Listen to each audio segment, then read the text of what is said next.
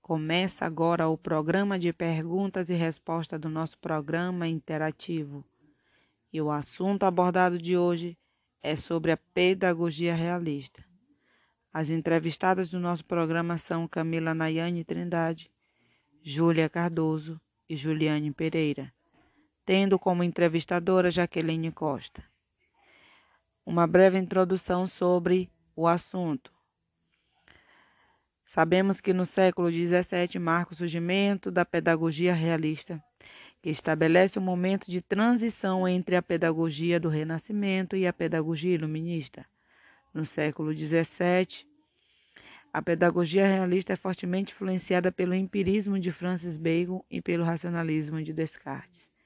Também sofre influência do movimento científico na época, liberado por Galileu e Kepler, sem mencionar a profunda revolução causada pela teoria heliocêntrica elaborada por Nicolau Copérnico ainda no século XVI.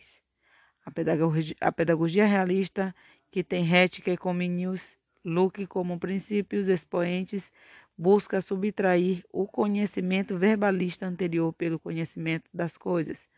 Para tanto, procura criar uma nova didática. Segue reafirmando com mais ênfase ainda a individualidade do educando, e na ordem social e moral.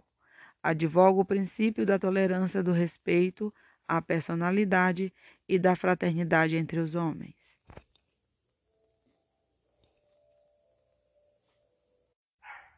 E abrindo a sessão de perguntas de hoje, a primeira pergunta vai para Camila Trindade.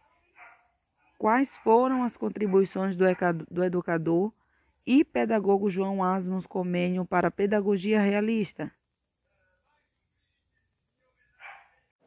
O fundador e percussor da educação unificada foi o pedagogo João Amos Comênio, que constituiu e organizou as escolas numa forma unitária e graduada.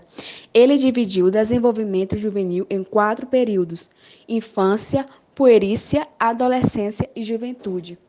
Para ele, a didática podia ser definida como a prática de educar e também enquanto o ofício de ensinar. Seu sistema de ensino reafirma a igualdade de direito de todos os indivíduos no que tange ao acesso à esfera do conhecimento. Ele propôs a educação concreta e persistente, o ensino congregado em um todo.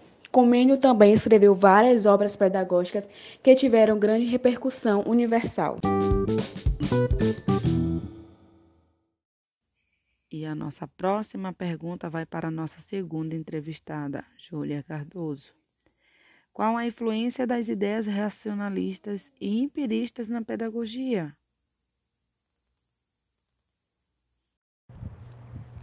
Pedagogia realista é fortemente influenciada pelo racionalismo e o empirismo, duas tendências opostas. A primeira tem como seu principal representante Descartes e a segunda é representada por Francis Bacon e John Locke.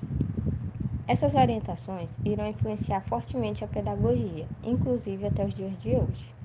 Descartes usou o recurso da dúvida metódica e começou duvidando de tudo, do senso comum, dos argumentos de autoridade, do testemunho dos sentidos, informações da consciência, entre outros.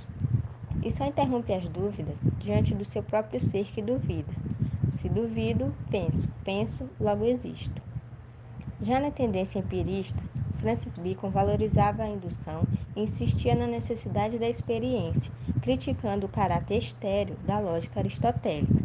Para quem não sabe, essa lógica aristotélica pode ser entendida como uma ferramenta para analisar se, o, se os argumentos utilizados nas premissas levam a uma conclusão coerente. Na mesma linha, John Locke afirma que nada está no espírito que não tenha passado primeiro pelos sentidos. Vale a pena dizer que a palavra empirismo vem do grego emperia, que significa experiência. Partindo para a resposta da questão, a importância que essa pedagogia realista obteve no século XVII ainda continua forte na formação atual do nosso dia a dia.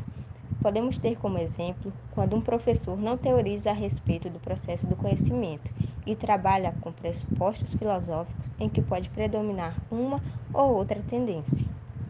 É válido dizer que ser realista significa privilegiar a experiência, as coisas do mundo e dá atenção ao problema da época.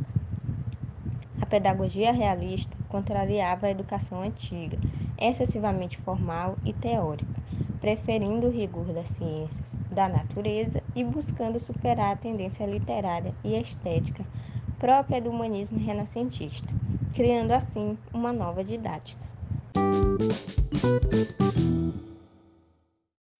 A nossa terceira e última pergunta dessa sessão vai para Juliane Pereira.